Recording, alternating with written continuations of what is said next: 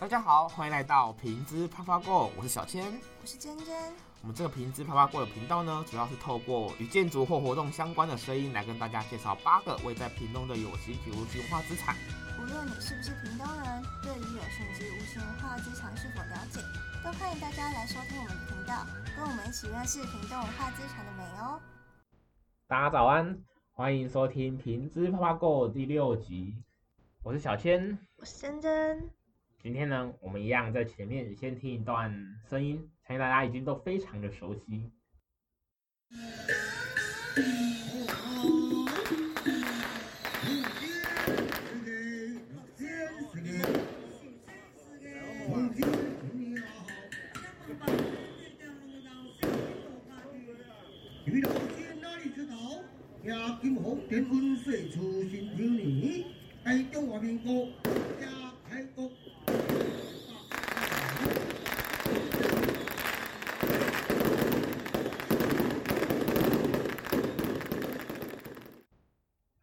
这个相信大家听完的声音应该都不陌生吧？啊，那这个是歌仔戏的非常热闹、锣鼓喧天的声音。呃，这段声音呢是歌仔戏在正式开场演出之前啊，会有前面一个一小段的呃表演，这就称为板仙，就是半仙戏。那呃，歌仔戏通常都是在呃民间的寺庙或者是那种酬神庆典当中举举行啊，那它通常都是为了要呃，可能是。呃，庆祝神明的诞辰，或者是这个呃，为了要还愿，那它主要是比较着重在仪式性的部分，好，所以在呃正式演出之前，然后会有一个就是这个板身的部分，主要主要是为了就是酬谢神恩啊，然后替信徒祈福啊，然后由这个歌仔戏的演员们，然后扮演就是呃仙界的众神，然后要来就是赐福于人间。这样的一个部分，那通常都会在半仙戏的演出过程当中会提到一些，比如说呃，可能会讲一下说今天是某某宫庙的某某神明生日，然后会有就是感谢庙方的呃赞助这一场戏，然后会讲一些吉吉祥话啊，一些像前面一个开场的一个小致辞，然后主要是讲一下今天的活动是为什么要要来演这出戏，然后是。谁赞助的这样的一个简单的环节？那半仙戏又分为就是神仙戏跟人间戏。那主要比较常演的神仙戏，比如说像呃三仙大会。那刚刚在听的部分就是呃三仙大会，就是福禄寿三仙各自带着呃比如说像喜神或是麻姑或者是这个呃猴子猴孙，就像这象征多子多孙的这样的概念啊，然后去。表达一个呃吉祥，然后祈福的这个这个方式。那这些内容呢，它刚还有后面还有，比如说三仙，刚讲三仙会嘛，然后还有就是醉八仙啊，可能就是就是八仙，然后就是喝的醉醉的，然后一个就是很很好玩，然后有趣这样子，然后天官赐福。那其他内容大概就是描述啊、呃、某某神明寿诞，通常就是就是呃王母娘娘寿诞啊，然后福禄寿三仙啊八仙或者是天官。然后前往祝贺，然后并且就是赐福于信徒的这样一种情节。那这八仙当中，就是八仙会撒下一些什么呃平安糖啊、钱啊，然后呃撒一些东西嘛，让大家神仙凡人都能够共享这个喜气。那人间戏的部分，通常是金榜、加官啊、卸甲、封王、封相等等的呃的剧目。那通常是人间吉祥的的一个故事啊，或是描述描述历史人物金榜题名啊，好阖家团圆、功成名就这种这种内容。那通常就是以金榜最普遍，描述就是小生金榜题名之后回到家中，夫妻阖家团圆，然后拜谢天地啊，然后一个洞房花烛夜的概念。那呃加官的话又称为跳加官，那。就是演员会穿着官服、官帽，然后嘴巴会咬着面具，然后手上拿着天官赐福哦，或者是加官进禄等等的那种布条，然后向观众展示。那这段他是没有唱腔念白，因为他就是呃会咬着面具嘛，他没办法讲话。那其实他也有禁忌，就是就是拿着面具的时候，其实呃呃补充一下，就是演员是不可以讲话，不然如果讲话的话会触犯禁忌，可能会有不好的事情发生这样子。那呃，半仙戏其实不止在歌仔戏啊，就像传统戏曲或其他的哦，布袋戏也会有板仙的环节，然后像是呃，包含就是京剧啦，然后各各式各样，就是在呃中国大陆那边的一些相关的剧种也都会有，就是一些半仙戏的环节，因为它主要就是呃，其实戏这种歌仔戏，不管什么戏，它其实都会有一些关于宗教信仰的一些成分在里面，所以都会有一些。呃，一些祈福的环节在里头。那在介绍完刚刚听到的，嗯，板声的声音之后，那让我们来稍微的简单介绍一下歌仔戏。那歌仔戏呢，它的台语叫做歌仔，它在它是二十世纪的初叶发祥于台湾宜兰的，然后它也是目前的台湾民间最兴盛的传统戏曲之一，也是最具代表性的传统表演艺术。那歌仔戏呢，它是掺杂古典汉诗、汉文的文言文，还有白话的台语为主的一种戏剧。那它早期的演出内容呢，多半是就是让大众也可以接触到一些文雅词汇或是忠孝义节的故事。然后它是早期农业社会的重要娱乐活动之一，也是台湾长民文化的代表。那它在历经时代的更迭，然后。曾经几度遭到打压跟排挤，那步入当代的歌仔戏之后呢，它的演出类型的内容也日渐的变得丰富跟多元，以及更加的精致。那在现在呢，就是就是也出现许多就是享誉国内外的知名的戏团，还有一些重要的文艺传承人。那歌仔戏呢，它在二零零九年被颁定为就是。台湾文化资产的重要传统艺术类，它的正式名称就叫歌仔戏，然后它的类别是传统表演艺术，级别是传统表演艺术，然后它的种类是戏曲。好的，接下来我们来详细的介绍一下我们的歌仔戏。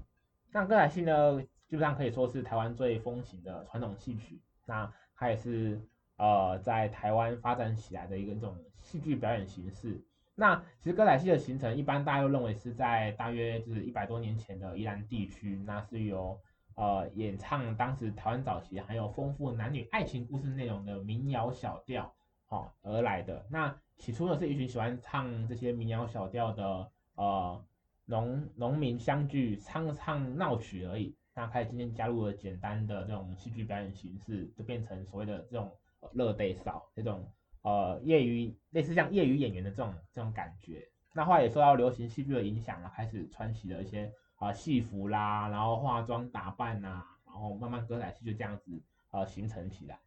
那呃歌仔戏的乐地扫的这种表演形式呢，那是什么时候开始正式变成有这种舞台这种粉正式的粉墨登场这种戏剧表演？那到现在都还没有一个确切的时间，那只能确定说大概是在二十世纪初的台北地区。那他的唱腔又是一般那种呃民众朗朗上口的通俗民谣小调，那他的演出的剧目也比一般的那种戏剧还要来得更新鲜，那也更为大胆，而且具有趣味性，所以它的发展非常的迅速。那在一九三零四零年代的时候呢，呃，歌仔戏已经戏班已经遍布了全台，那也都是以呃女性的演员为主，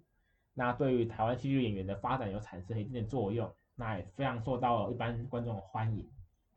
那在日治后期，也就是皇民化政策的那个时期，他们有就是文化控制的政策这样子。然后，嗯，就像是不只是歌仔戏，就像是布袋戏的发展也受到一些影响。就像是那些布袋戏友，他们要穿和服啊，然后要讲日语。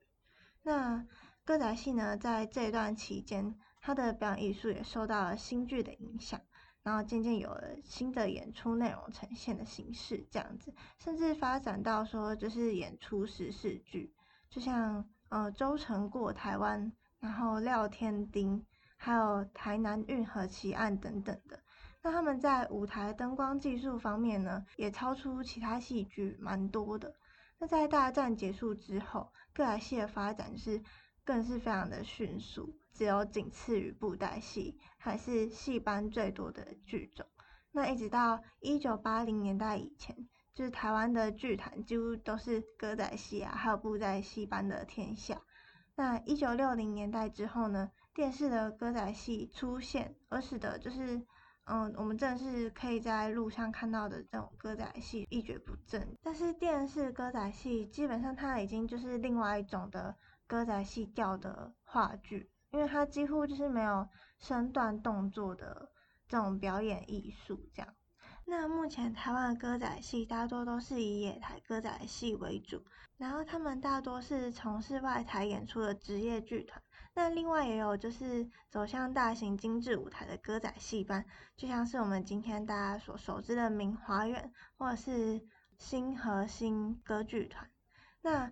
歌仔的成分其实已经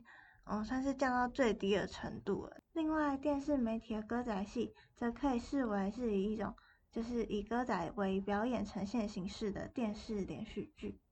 呃，时间再往回推一点，其实呃，歌仔戏受到打压，在前面也有讲了，就是呃，在日日治时期，在皇民化运动的时候，因为就是呃，中日战争期间嘛，然后包含就是整个二二战，然后开始有推行比较更严厉的皇民化运动，还禁演一些汉人的传统戏剧的演出，然后穿和服啊，然后要带武士刀演出，然后唱日本军歌等等。那一直到二战结束后，呃，国民政府来台，其实，呃，歌仔戏也没有获得重新的复苏。那就是因为当时国民政府也开始推动一些什么，呃，推动什么反共的政策啊，然后什么歌仔戏改良会啊、地方戏曲协进会等等，然后演出什么，呃，什么延平复国，然后女匪干，然后什么的，反正就是一些反共复国，然后的这种剧种，然后。呃，就准演一些比较什么强调忠孝节义的剧目，然后很推出很多什么反共的那种呃演出这样子，然后再加上后来一九七一年就是呃省政府公布加强推行国语实施计划，然后就是强制说啊要讲国语啊，不能讲台语啊，所以歌仔戏也连带的被打压，然后再加上呃后来颁布了广播电视法。然后就是限定台语节目的播出时段跟时数，然后包含就是野台，然后到就是电视歌仔戏都会受到一定程度的打压。那到一九七零年代，因为野台戏跟歌仔戏就是他们的成员开始就是受到打压嘛，还是良良莠不齐，然后唱演的方式也越来越奇怪，然后国民政府就不得不要求各个台组或者是呃剧团在训练戏剧人员的时候要。先以小调先行教育啊，然后再用什么黄梅调或民间传说去加强就是演员的素质。那坏所以后来到就是什么呃叶青歌仔戏或是大家比较熟悉的杨丽花歌仔戏，然后被就是放到电视节目上，慢慢也受到各个各阶层的大众肯定。那呃后来所以在后来经历的就是。呃，黄明化运动，然后我们政府来台的国语政策的压缩，然后也扭曲了表演其实的空间，在历代的歌仔戏团的努力之下，然后再加上台湾本土化运动的呃推波助澜，然后歌仔戏也重新的获得发展动力，所以慢慢歌仔戏在一九八零年代以后开始出现呃文化场，就是说在歌剧院里头，然后有什么舞台歌仔戏，然后。歌仔戏团慢慢进入国家戏剧院，然后各县市文化中心去做表演。那以屏东地区的歌仔戏来说，它的发展也是相当的好，就像是嗯、我们所熟知的明华园戏剧团、嗯、仙女班歌剧团等等这些剧团，他们无论是野台戏、内台戏，甚至是就是进入电视传播媒体界，他们在各项的戏剧角色以及艺术表现上都是非常的成熟的。那他们也使屏东歌仔戏具备了非常高的艺术价值发展，足以代表台湾戏剧美学的特色。那现在的保存者陈胜在，还有明华园剧团，他们常年都会登台演出。那陈胜在呢，他在丑角的表现上，在歌仔戏界可以说是独占鳌头，所以他在传统表演艺术歌仔戏领域具有非常高的荣誉及地位。好，那刚刚我们讲到了就是明华园，那我们现在来稍微呃介绍一下我们的明华园。那明华园就是台湾就是在整个呃就是非常知名的歌仔戏的剧团，那是由呃陈明吉在呃一九二九年，大概是日治昭和四年时候创立的。那由他们四代人全数的投入歌仔戏的编导演的行列，那就是致力于台湾本土戏剧。呃歌仔戏的传承。那现在已经变成台湾规模最大的歌仔戏团。那在一九九七年创团的团长陈明吉过世之后，由呃第二代总团长陈胜福将整个明华园呃的组织做一个重整。那并由就是首席编导陈胜国为八个子团起名为就是呃天地玄黄日月星辰下去做呃命名，就是呃比如说就是明华园天团或者明华园地质戏剧团这样子的概念。呃后来明华园也非常积极的在拓展就是传统艺术的市场，也开拓更多就是传统戏剧的观众。那呃尤其是在联合国教科文组织在国际家庭年。推选明华园为台湾的奇特家庭代表，那法国的《费加洛报》更给予就是中华民国另一个声音的美誉。那二零一七年明华园也获得就是台北市文化奖，那首席的编导陈胜国也获得国家文艺奖。那其实呃明华园这么大的团体，它其实是呃最开始是来自于就是屏东的呃潮州这个地方起家的哦，所以如果你现在有到就是呃屏东就是潮州市区。去走一走看一看的话，你会发现就是有有一个呃有一间庙呃叫做御赐尊王宫，是潮州的尊王宫。那呃也是当时就是它其实就是明华园它的发迹的所在地。那因为他以前明华园在排演的时候都是以庙前的广场作为他们的排演场所。那所以这间庙也跟明华园的渊源非常的深，然后包含就是呃创团的团长哦。也有在这个地方担任过主任委员，哦，那呃，所以在每年的春节，明华园呢也都会在这边办理就是家族的聚会，或者是呃祭祀祖师爷。那在一九二九年的时候，陈明吉跟戏院的老板蔡炳华在台南市组了一个明华歌剧团，就是明华园的前身。那之后在太平洋战争爆发之后，那前面有讲到就是日本人就是有打压台湾的传统的戏剧，然后成立了台湾演剧协会。那其实当时少数在皇民化运动下可以获准演出的剧团之一，就包含就是明华歌剧团。那在战后才正式更名为明华园。那在一九六二年的时候，因为台视开播，许多的歌仔戏团就就是被迫就是散办或解散，或者是往野台的方式发展。那呃迫于现况，所以原本坚持在内台演出的明华园也决定要呃转战外台。那之后，明华园的成员才在屏东县，就是潮州镇来来定居。那呃，经历了传统歌仔戏的中落之后呢，那明华园也勇于创新，把传统歌仔戏也融入了现代剧场和时间剧场、电影分场这种节奏，那也结合了音乐啊、戏剧、舞蹈、民俗、美术、声光等等的呃艺术去做融合，那也非常。获得大家的好评，啊，大家也非常喜欢他们的演出。那也从再度从外台回到内台，然后甚至走进了呃国家戏剧院。那在明华园的历代家族里头，也出现了很多有名的演员，像是我们所熟知的孙翠凤，以及郑雅生，这个小生还有小旦，然后还有我们刚刚所讲到的陈胜在，都是非常的知名的人物。那我们刚刚介绍了明华园的家族的历史之后，那我们现在来讲一下，就是他们在每年演出都会有一些呃固定的时间、固定的演出这样子。那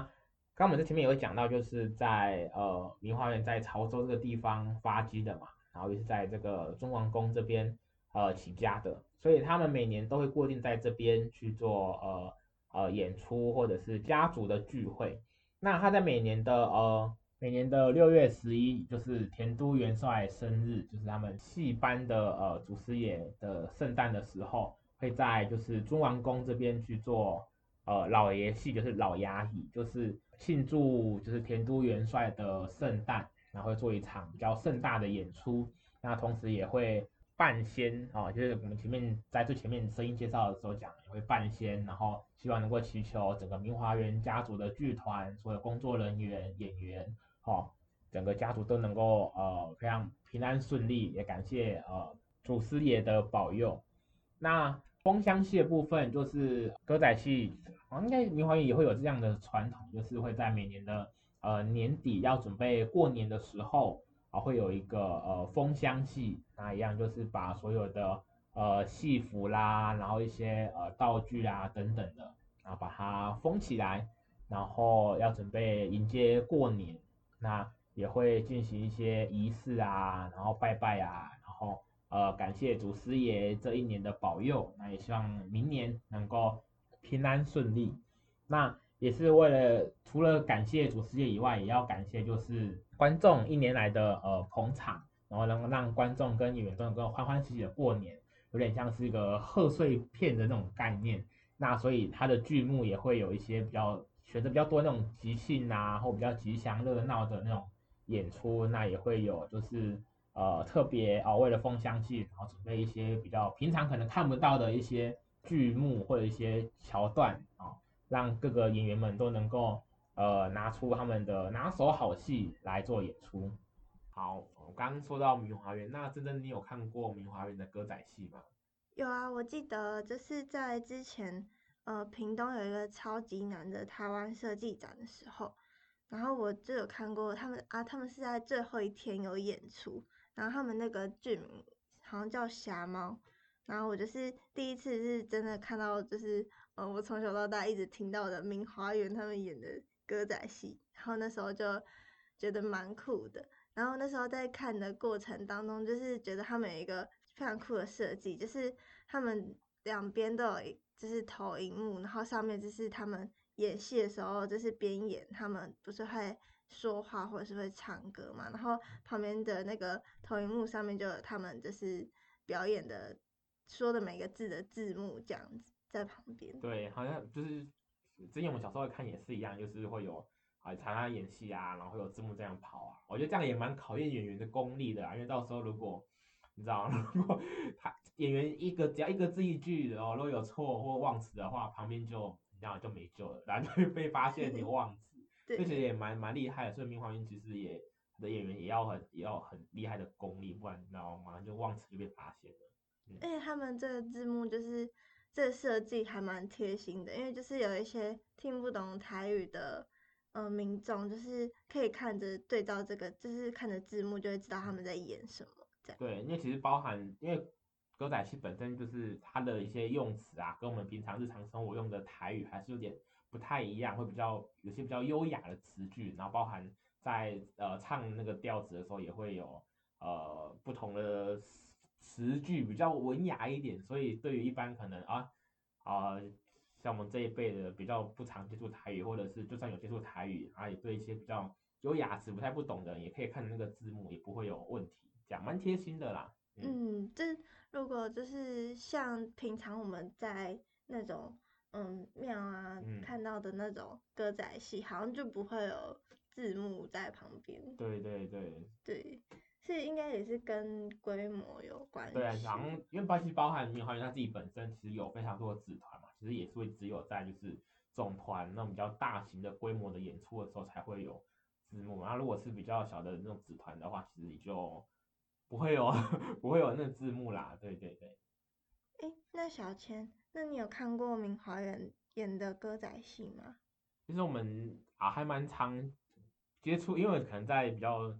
乡下地方哦，我们家家附近其实还蛮常多，有时候还蛮常会有，就是明华园会来这边演出的。像小时候之前有看过那个呃周公法斗桃花女，就是讲周公跟桃花女就是互相斗法的故事。然后我觉得比较精彩是最后面有一段，就是那个呃快到结局的时候，那个周公跟桃花女他们要要要要对决嘛，然后会有那个一只蛇跟一只乌龟就是这样子这样。冲出来 就是大型的那个道具吧，会这样在舞台上这样飞檐走壁的这样子，然后互相这样打来打去，然后也会有吊两个位也会你知道吊钢索，就吊钢索也蛮酷的，这也是樱花园的一个特色，就是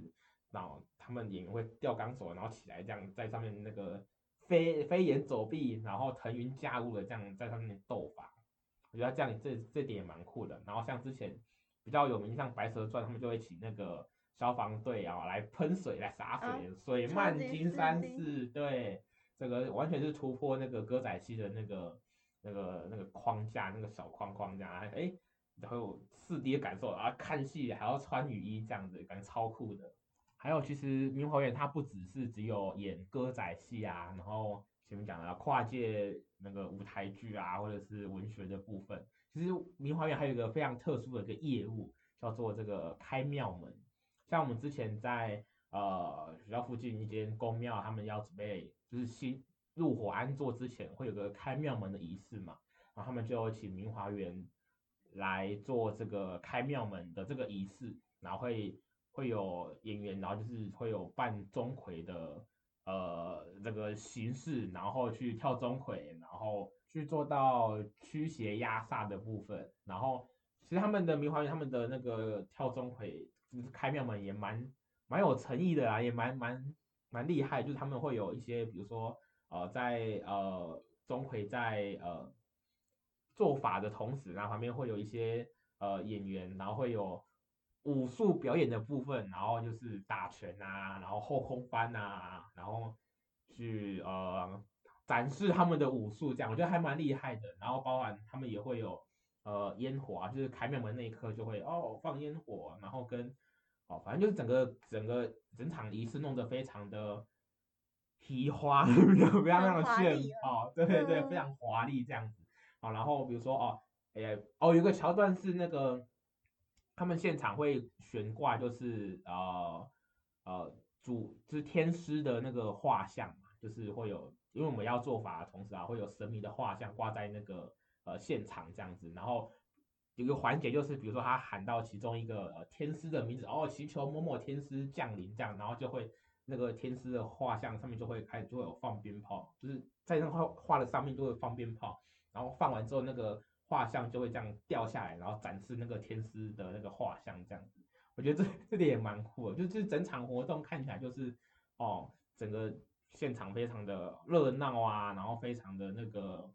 嗯，非常炫炮，我觉得感觉很震撼诶。如果在现场看，对对对，像开庙门的那一刻，就是哦放烟火啊，然后会放那个闪光弹嘛，就是就是整个现场很亮啊，然后整个哇，反正就如果有兴趣的，可以去去看一看，我觉得这也蛮值得一看的。好的，那我们今天跟大家聊到了，就是有关于歌仔戏的历史。以及简单的介绍了一下明华园它的由来跟起源，然后也跟大家介绍了老爷戏以及风箱戏。那嗯，就是如果大家对歌仔戏有兴趣的话呢，也可以就是多去看看，多去听听。也欢迎大家走进剧院，然后支持我们台湾的歌仔戏，或者是如果骑车或者是没事的话，如果看到。呃，路边有人在做一些野台的歌仔戏的话，也欢迎停下来欣赏他们的演出哦。好，那以上就是我们今天平之啪啪购的内容。喜欢我们的听众朋友们，也欢迎追踪我们的频道以及 IG。我是小千，我是珍珍，我们下次见，拜拜。拜拜。